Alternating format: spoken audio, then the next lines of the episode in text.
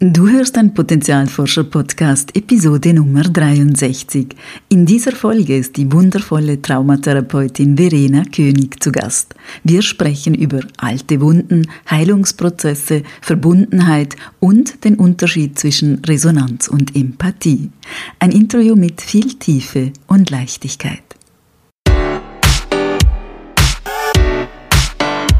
Willkommen beim Potenzialforscher Podcast für mehr Freude, Erfüllung und Sinn im Leben.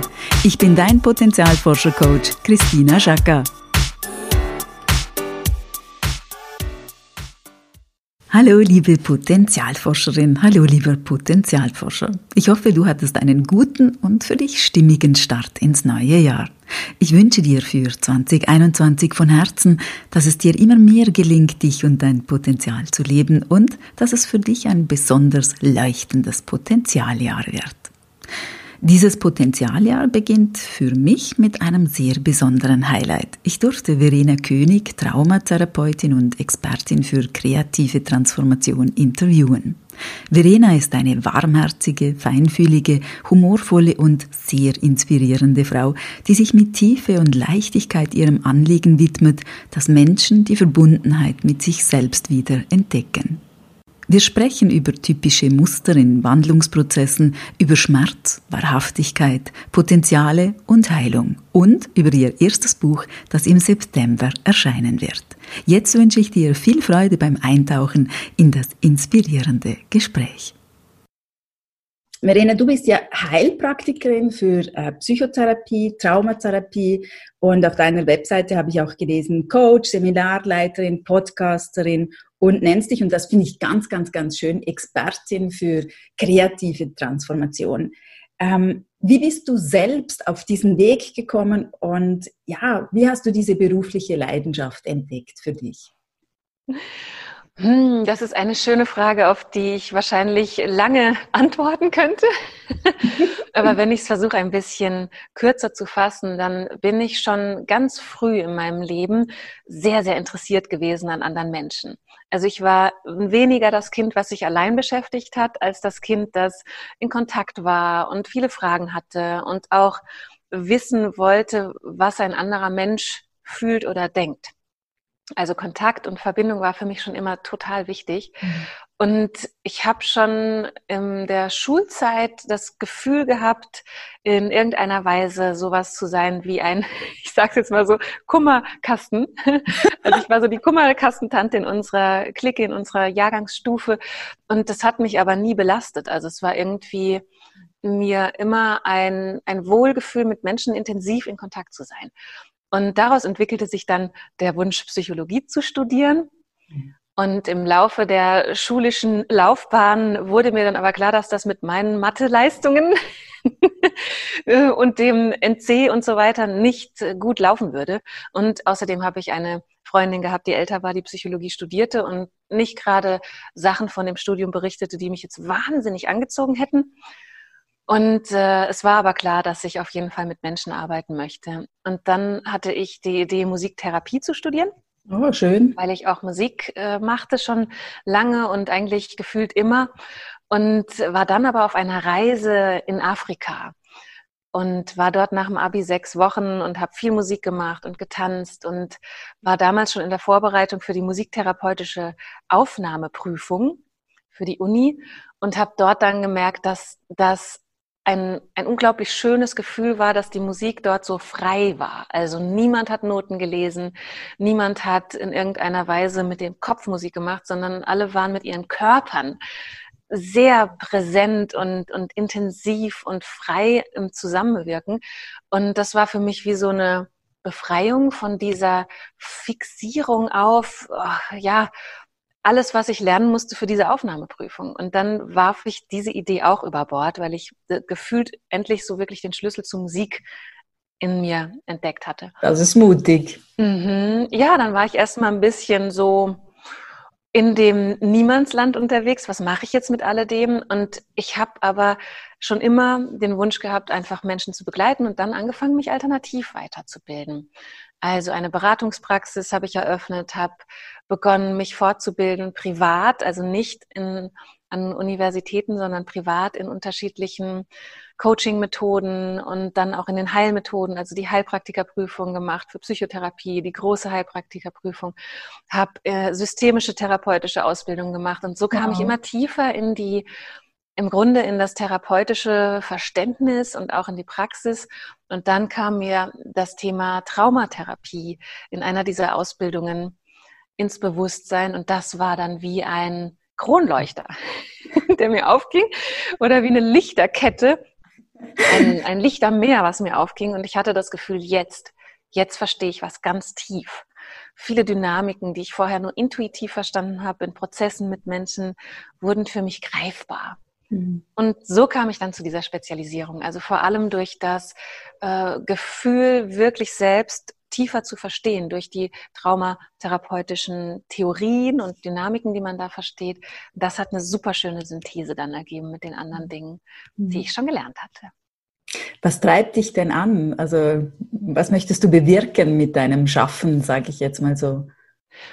Ich glaube, mich treibt ganz tief drin das Gefühl der Verbundenheit an und dass ich fühle, sehe, erlebe, was es in Menschen auslöst, wenn sie Verbundenheit verlieren hm. und wie schwer dann ein Weg wird. Und mein, mein tiefes Anliegen ist, dass wir Verbundenheit wieder entdecken und wieder entfalten und entfachen, weil die Verbundenheit zu uns selbst und zu dem in uns, was heil geblieben ist, trotz all der schweren Dinge, die wir erlebt haben, ist so weltverändernd, und äh, ja, ich glaube, das treibt mich immer wieder an. Auch, dass ich das innere Bild habe von einem Menschen, der in sich heil ist und der in der Lage ist dazu, ein Wesen zu sein, was achtsam ist und mitfühlend und wertschätzend dem Leben gegenüber.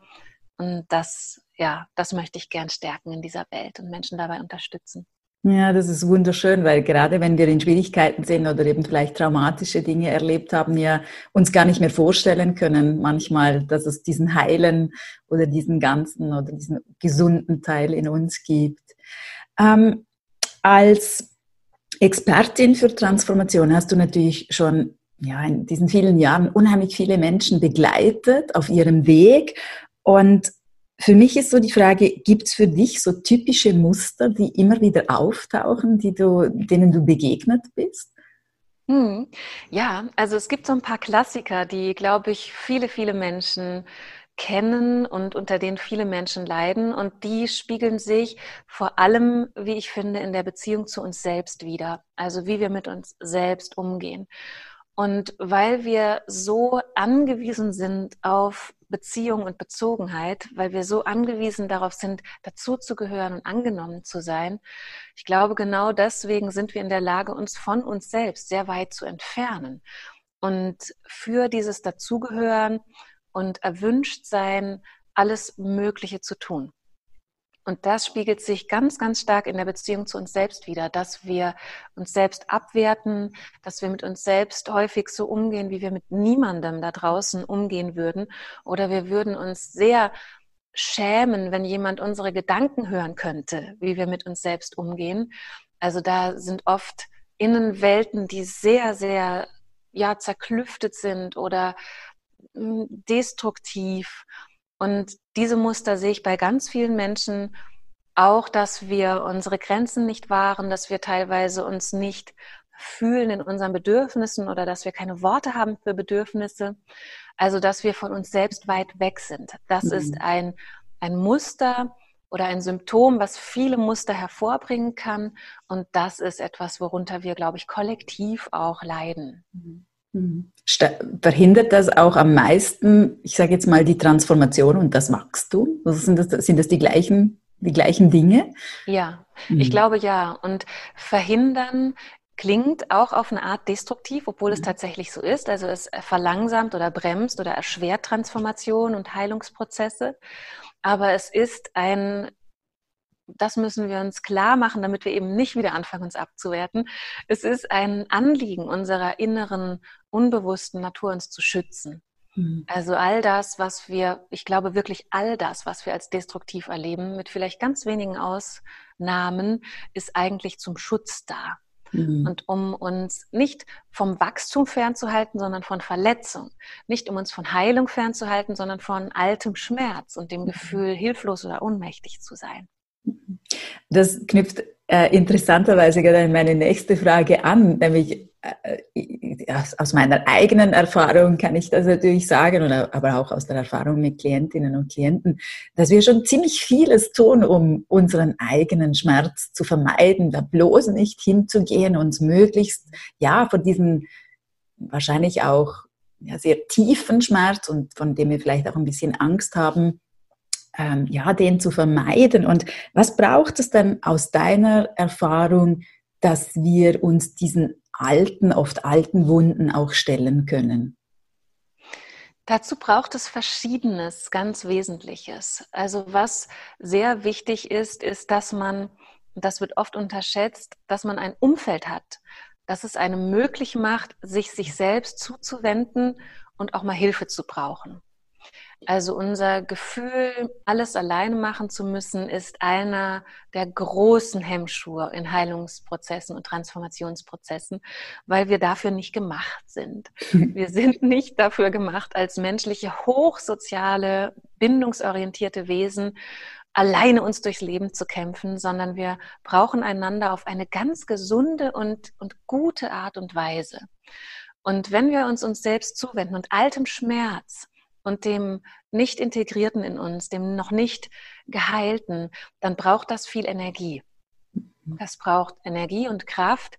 Und manchmal hat es ja auch zur Wirkung, dass wir Kompensationsstrategien verlieren oder sie äh, verschwinden und nicht mehr greifen. Das heißt, wir werden in solchen tiefen, tiefen Heilungsprozessen manchmal ein bisschen weniger funktional. ja. Das ist also jetzt sehr diplomatisch ausgedrückt. das ist ein, ein Symptom der Heilung, ja, dass man anfängt, weniger in den funktionierenden Spuren und in der Härte oder in dem von mhm. sich entfernt sein, unterwegs zu sein. Und das bedeutet, wir brauchen ein bisschen Wärme und wir brauchen ein bisschen Nest und ein bisschen manchmal Trost und auch mhm. Unterstützung. Mhm. Und deswegen ist ein Umfeld wichtig und dass wir sprechen können mit Menschen, dass wir uns ausdrücken können, dass wir ein Gegenüber haben. Optimalerweise bei sehr tiefen Prozessen auch ein fachliches mhm. Also das Umfeld und die Begleitung sind ganz, ganz wichtige Parameter. Und dann eben auch die Bereitschaft, ich sage es mal so ganz übergeordnet, die Bereitschaft zur Veränderung. Mhm. Also heilen und transformieren bedeutet immer Veränderung. Mhm. Es bedeutet nicht nur, dass im Inneren etwas stabiler wird oder dass wir weniger Symptome haben oder weniger vom Schmerz spüren oder oder, sondern es bedeutet auch, dass sich ganz tief an der Basis Dinge verändern und deswegen sich etwas im Leben verändert. Mhm. Und darauf müssen wir auch ein bisschen gefasst sein, mhm. weil ich das häufig erlebe und das soll nicht warnend klingen, sondern auch Perspektive geben und auch Zuversicht spenden.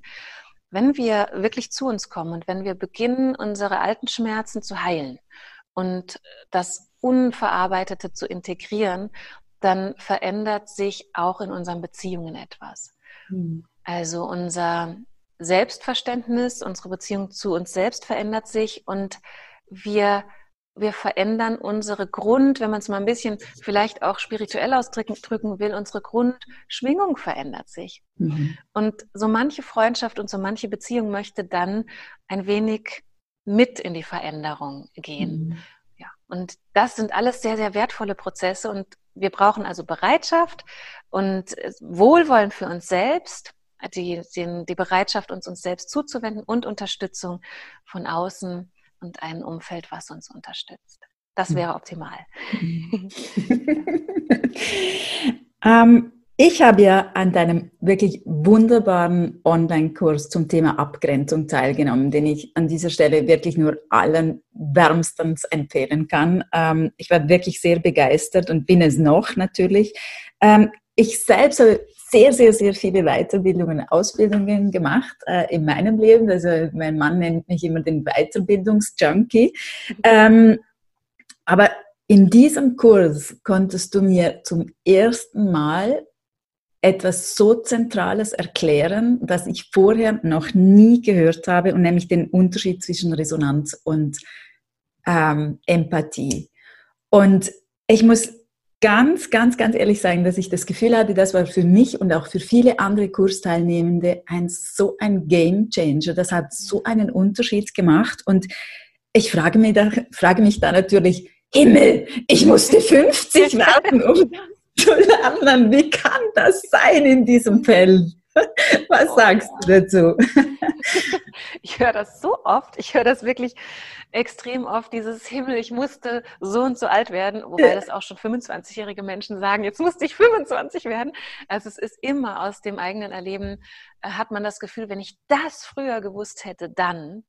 Ja, und ich verstehe das total gut, dieses Gefühl. Und ich bin selbst sehr erstaunt, immer wieder, welche grundlegenden Prinzipien ich sag mal, von menschlicher, menschlichem Verständnis in unserer Fachwelt einfach fehlen. Das ist echt erstaunlich und das soll niemanden, der sehr fachspezifisch ausgerichtet ist, in irgendeiner Weise abwerten. Das ist gar nicht mein Anliegen. Mhm. Aber ich hatte Erlebnisse in, in meiner traumatherapeutischen Ausbildung, hat, war ich auch bei Karl-Heinz Brisch, das ist ein bekannter Bindungsforscher und äh, der unterrichtet bindungsorientierte Psychotherapie. Mhm. Und da saß ich in einem Wochenendseminar und die meisten Teilnehmer waren akademisch ausgebildete Psychotherapeutinnen und Psychotherapeuten, Ärzte und äh, dergleichen, also ganz tolle Fachleute. Und Karl-Heinz Prisch, dieser bindungsorientierte Mensch, ein Wissenschaftler vor dem Herrn, also er arbeitet sehr wissenschaftlich, ja war bemüht, über die zwei Tage diesen Menschen ans Herz zu legen, dass die Beziehung das Wichtigste ist.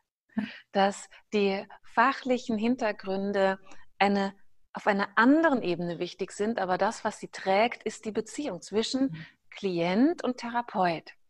Und es war so interessant für mich zu beobachten, dass das für viele Teilnehmende einem Paradigmenwechsel gleichkam und wirklich eine mhm. Welt, an einer Welt rüttelte.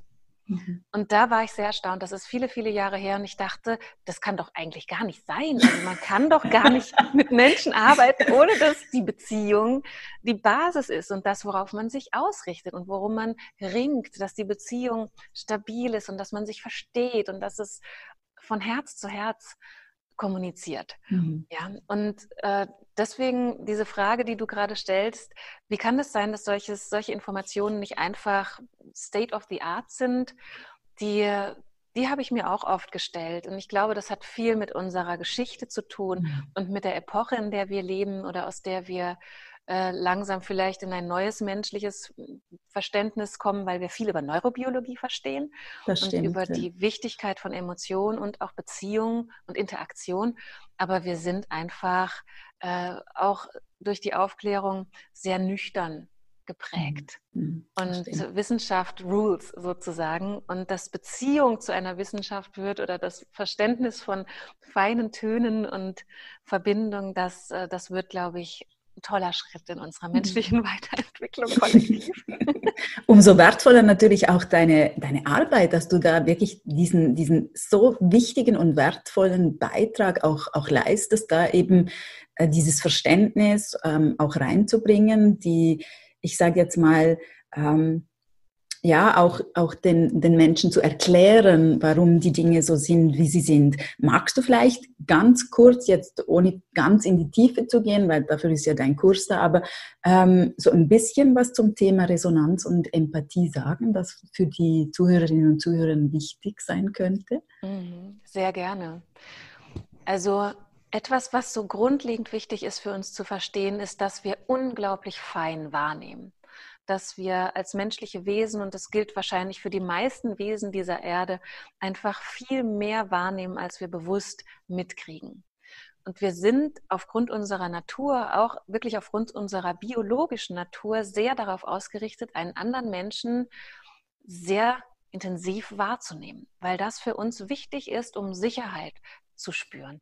Nur wenn ich mich, wenn ich das Gefühl habe, einen Menschen wahrzunehmen in seiner Energie, in seiner Art Bezogenheit zu mir, in seiner Haltung, mit der er mir gegenübertritt.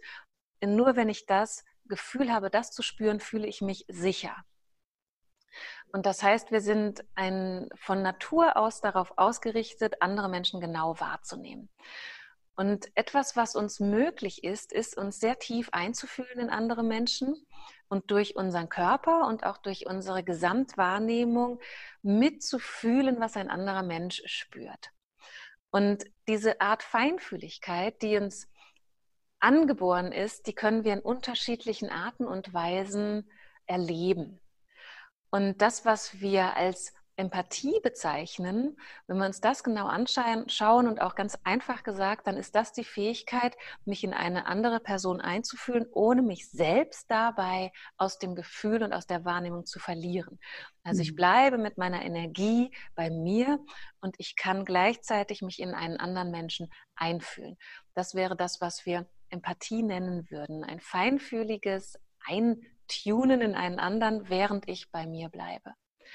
Und wenn jetzt ganz einfach gesagt, ich in Resonanz gehe, dann ist das eine andere Art der feinfühligen Verbundenheit, nämlich ich beginne mit zu schwingen in der Energie, in der der andere schwingt.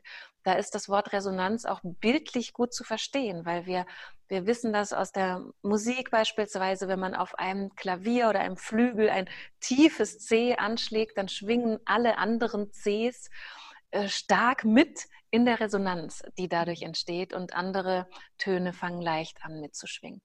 Und das heißt, wir können auch durch unsere Art, Fähigkeit, uns einfühlen zu können, ganz mitschwingen in der Energie des anderen. Und das mhm. nennen wir dann Resonanz. Und das birgt eben die Gefahr, die Verbindung zu mir selbst, ich nenne es mal krass, zu verlieren und nicht mehr klar unterscheiden zu können. Fühle ich mich oder fühle ich den anderen? Was mhm. von dem, was ich spüre, gehört zum anderen und was davon bin ich? Was davon gehört wirklich zu mir?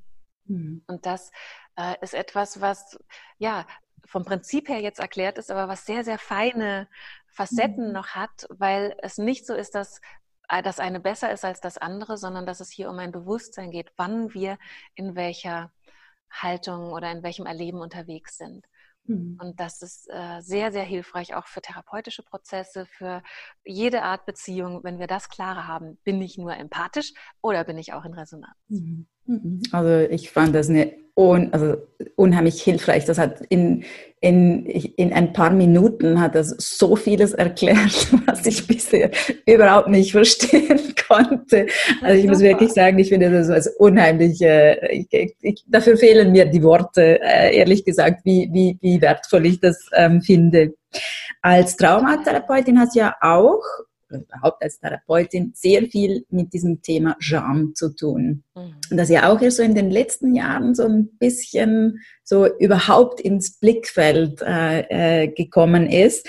Und du hast da natürlich auch mit dieser toxischen ähm, Scham zu tun. Ich erlebe es oft, auch bei mir selbst, dass dieses Gefühl überhaupt nicht bewusst ist, dass wir das gar nicht benennen können. Also wir können vielleicht noch sagen, ich schäme mich, dass ich das getan habe, aber dieses, dieses Gefühl, wie fühlt sich Scham, tiefe Scham überhaupt an, dass das in unserer Kultur überhaupt nicht stattfindet oder dass wir das gar nicht wie kennen oder benennen können. Ähm, warum ist das so ein schwieriges oder ja, vielleicht besser gesagt unbewusstes Gefühl für uns? Ja, das ist eine super schöne Frage. Ich finde die, die sehr fein, deine Frage, weil sie auf so viele Ebenen unseres Bewusstseins zielt. Also zum einen, dass es uns selbst nicht klar ist, was wir fühlen, wenn wir mhm. Scham fühlen und dass wir gleichzeitig nicht erleben, dass wir darin auf eine gute Art und Weise gesehen werden. Scham ist ein so furchtbares Gefühl, mhm. dass wir unbewusst in uns selbst versuchen, dieses Gefühl abzuwehren. Es gibt sogar den Begriff der Schamabwehr. Ja. Okay. ja, also wir versuchen auf, auf mit ja, unbewusste, auf ganz unwillkürliche Weise automatisch aus diesem Zustand rauszukommen. Und gleichzeitig ist das Schamgefühl ein Gefühl, was uns den, den Impuls gibt, uns zu verkriechen, also aus mhm. jedem Kontakt herauszugehen, mhm. unsichtbar zu werden. Es gibt das sprichwörtliche, ich würde jetzt im Boden versinken, wenn ich könnte. Es, ich wünschte, es würde sich ein Loch auftun und ich könnte hinein, weil es so unangenehm ist, mhm. dieses Schamgefühl zu spüren. Das heißt, wir wollen uns im ersten Augenblick schützen vor den Blicken der anderen, wenn wir uns schämen. Und das bedeutet eine Flucht. Mhm. Also eine Flucht aus dem wahrgenommen werden und eine Flucht aus diesem furchtbaren, zermürbenden Gefühl der Scham. Ich glaube deswegen, auch deswegen ist es uns oft nicht bewusst, was wir da fühlen, weil wir es nicht benennen, weil es nicht von anderen benannt wird und weil es uns in die Isolation mhm. zieht, das mhm. Schamgefühl. Und zum anderen ist es auch so, dass wir fast reflexartig, wenn jemand anderes sich schämt, unseren Blick abwenden. Das ist wie der Versuch, einen, den anderen zu schützen, indem wir das nicht noch vergrößern. Mhm ist mein, meine Erklärung. Ja? Also das mhm. habe ich häufiger beobachtet. Wenn sich Leute schämen, dann strebt mhm. man seltener dahin und sagt, ach komm, schäm dich nicht, ist alles gut und ich bin mit dir verbunden, sondern es ist eher so, dass man, wenn jemand sich schämt, weggucken will, damit die Scham sich nicht vergrößert. Also wir haben unbewusst ein, eine Antwort auf dieses Gefühl. Also das heißt aber, dass wir uns gleichzeitig dann ja auch abwenden, aus dem ja. Kontakt gehen, oder? So In dem Moment. Ja, so habe ich das noch gar nie gesehen, stimmt. Mhm. Und so hat die Scham eigentlich nie Platz, oder? So hat sie nie Platz, so wird sie mhm. nicht bewusst. Und das ist etwas, was wir auch, also ich glaube, bei unseren Kindern häufig versäumen, dass wir ihnen mhm. mit diesem Gefühl der Scham helfen. Kinder sind so schnell beschämt.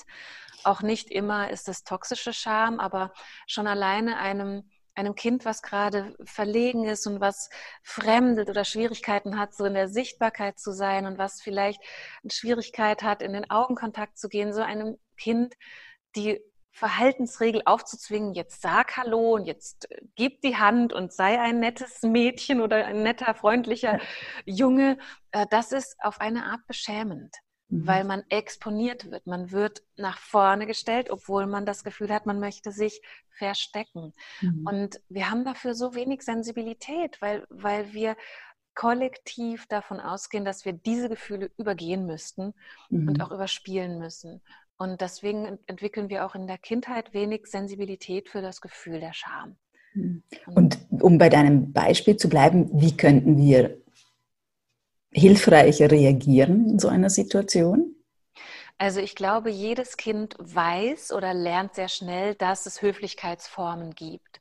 Und ich finde, es wäre hilfreich, wenn Kinder das wissen dürften und wenn wir ihnen aber Unterstützung geben würden, wenn sie es nicht wollen, weil sie es gerade nicht können, dann ihnen freundlich die Hand, also als Elternteil auf die Schulter zu legen und zu sagen, ist total okay, jetzt mal mhm. als ein Beispiel, mhm. ähm, der Hans oder die, die Ella äh, ist trotzdem, freut sich trotzdem, dass du da bist. Ja, genau. Es braucht ja gar nicht so viel eigentlich. Mhm. Mhm. Ja, mhm. und wir als diejenigen, die das bemerken, dass jetzt gerade ein Kind wegen uns in Not gerät, wir können auch dann, also jetzt mal als ein Sinnbild für Verbindung, wir können in dem Moment vielleicht auf Augenhöhe gehen, uns ein wenig in die, in die Hocke begeben und sagen, ich freue mich, dass du da bist und äh, schön, wenn du dich, dass wir uns begegnen und schön, dass du, wenn du dich wohlfühlst. Mhm. Also, dass wir die Last rausnehmen, dass hier jemand gerade was falsch macht. Und das gilt auch für die erwachsenen Menschen. Ja, wenn mhm. jemand äh, beschämt ist oder auch wenn jemand sagt, wir hatten neulich die Situation in einer Gruppe hier, dass jemand zum Abschluss gerne ein Gedicht vortragen wollte. Und es war so sichtbar und spürbar, dass diese Person so aufgeregt war. Und man merkte, wie sich so ein bisschen die Aufregung übertrug. Und dann sagte die Person, boah, ich bin total aufgeregt. Und in dem Moment waren alle so, oh, musst du gar nicht sein. Und es ist so, so schön und wir freuen uns. Also in dem Moment, wo es ausgesprochen mhm. war, war es möglich, in die Verbindung zu gehen, statt in Resonanz ja. zu geraten. Mhm. Und da können wir uns gegenseitig so unterstützen, wenn wir auch ja, mehr Worte finden für das, was wir fühlen. Schön. Danke. Was ich persönlich an deiner Arbeit so schätze, ähm, ist, dass du keine Pauschallösungen anbietest oder dass du die einfach nicht magst, sondern dass du sagst, für mich ist diese, dieser Tiefgang wichtig, für mich ist auch die Leichtigkeit im Tiefgang wichtig und dass du auch an die Kraft der Authentizität äh, ja glaubst und versucht ja die Menschen auf der Suche nach ihrer Wahrheit eigentlich begleitest und für mich wäre so eine Frage, was verstehst du denn unter Wahrhaftigkeit? Hm. Unter Wahrhaftigkeit verstehe ich einen Ausdruck der Verbundenheit zu uns selbst. Mhm. Also wenn ich mit mir selbst verbunden bin, dann ist Wahrhaftigkeit eine natürliche Folge weil aus der Verbundenheit mit mir selbst bin ich in Kontakt mit meinen Bedürfnissen, auch mit meinen Potenzialen, mit meinen Werten. Meine Werte werden mir bewusster und es wird sehr schwer, uninteger zu handeln, weil es wie Selbstverletzung mhm. sich anfühlt. Mhm. Und dementsprechend finde ich, ist Wahrhaftigkeit so etwas wie das Ergebnis von einer guten Beziehung mit mir selbst. Schön. Ja. Wow. ähm, du hast das Potenziale gerade oder das Potenzial gerade angesprochen. Was glaubst du denn ist das Wichtigste, ähm, dass Menschen ihr Potenzial leben können? Was daran das Wichtigste ist, also warum wir es so sehr brauchen, meinst du? Nein, mehr, dass du, ähm, dass so was die vielleicht mehr die Voraussetzung ist. Ist es ah, auch ja. diese Verbundenheit zu sich selbst oder wie würdest ja. du das beschreiben? Ja, also da ist mhm. tatsächlich möglicherweise so ein bisschen sowas wie eine Pauschallösung in mir. mal, das ignorieren wir jetzt. Oder sagen wir mal lieber ein Prinzip. Ja, ah, ja genau. Tatsächlich Prinzip und Essenz, Antwort auf sehr viele Fragen ist die Verbundenheit zu uns selbst. Und wenn wir unsere Potenziale entfalten wollen, wenn wir unsere inneren Gaben und Talente entfalten wollen, dann ist das ja etwas, was aus unserer Tiefe kommt. Mhm. Potenziale entfalten sich nicht durch Wissen, was wir gelernt haben, allein. Ja, Wissen ist manchmal wie ein, wie ein Glanz, der über Intuition sich noch erstreckt. Oder Wissen ist wie, wie eine, ein, dass wir nicht nur auf einer Oktave unsere Melodie spielen, sondern über viele Oktaven mhm. unsere Melodie spielen können. Aber das, was wir, was ich als Potenzialentfaltung begreife, ist, dass wir aus unserer Tiefe, unserer Persönlichkeit, unserer Natur schöpfen können und damit etwas entwickeln, damit etwas Kreatives schöpfen.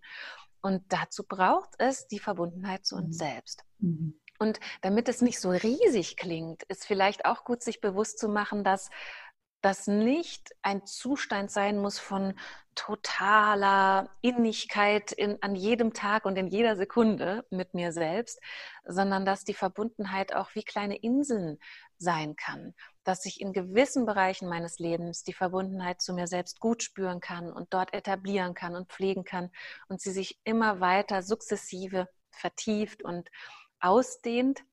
Also, dass wir nicht in so in, in diese Lage uns versetzen, erst wenn ich das und das, so und so viel Verbundenheit mit mir habe, dann kann ich ein Potenzial entfalten. Das würde ich nicht sagen, sondern auch durch unsere Lust, uns zu entfalten, kommen wir mehr in die Verbindung zu uns selbst. Also das ist ein sich gegenseitig stärkendes, würde ich sagen. So schön. 2021 da gibt es ja jetzt einiges, was auch für dich, äh, für dich persönlich wartet. Magst du uns davon erzählen? Also du hast mir schon geflüstert, das eine ist dein erstes eigenes Buch. Ja, ich bin so aufgeregt, was dieses Jahr alles bringen wird äh, in meinem Leben, weil es viel, viel Veränderung auch ist, die da stattfindet, weil tatsächlich ein, ein so großes Anliegen von mir ist Trauma-Wissen, also Wissen über Trauma, Dynamiken in unserem Innern, in unserer Psyche, in unserer Emotionswelt, in unseren Körpern, das in die Welt zu bringen, ist ein wichtiges Anliegen für mich. Deswegen ist ja auch mein Podcast in dieser Welt. Und ich habe das große Glück, an einem Buch schreiben zu dürfen, also mein Buch schreiben zu dürfen, was im September erscheinen wird. Und ja, in diesem Buch soll es genau darum auch gehen, Menschen hilfreiche Informationen an die Hand zu geben, die tief in ihrem Innern wirken dürfen und wirken mögen, um sich selbst besser zu verstehen, um die Menschheit besser zu verstehen und dadurch in die Lage zu kommen, wirklich, ich sage es mal ganz groß, diese Welt zu einem besseren Ort zu machen, im Sinne zu einem Ort zu machen, an dem wir Menschlichkeit leben und mhm. nicht mehr nur oder überwiegend alte Traumen reinszenieren. Wow, ja. also herzlichen Glückwunsch, das ist ein tolles Projekt, äh, ein ja. aufregender Weg und natürlich freuen wir uns schon ganz, ganz, ganz fest äh, auf September, äh, wenn wir das dann auch lesen können und in den Genuss kommen.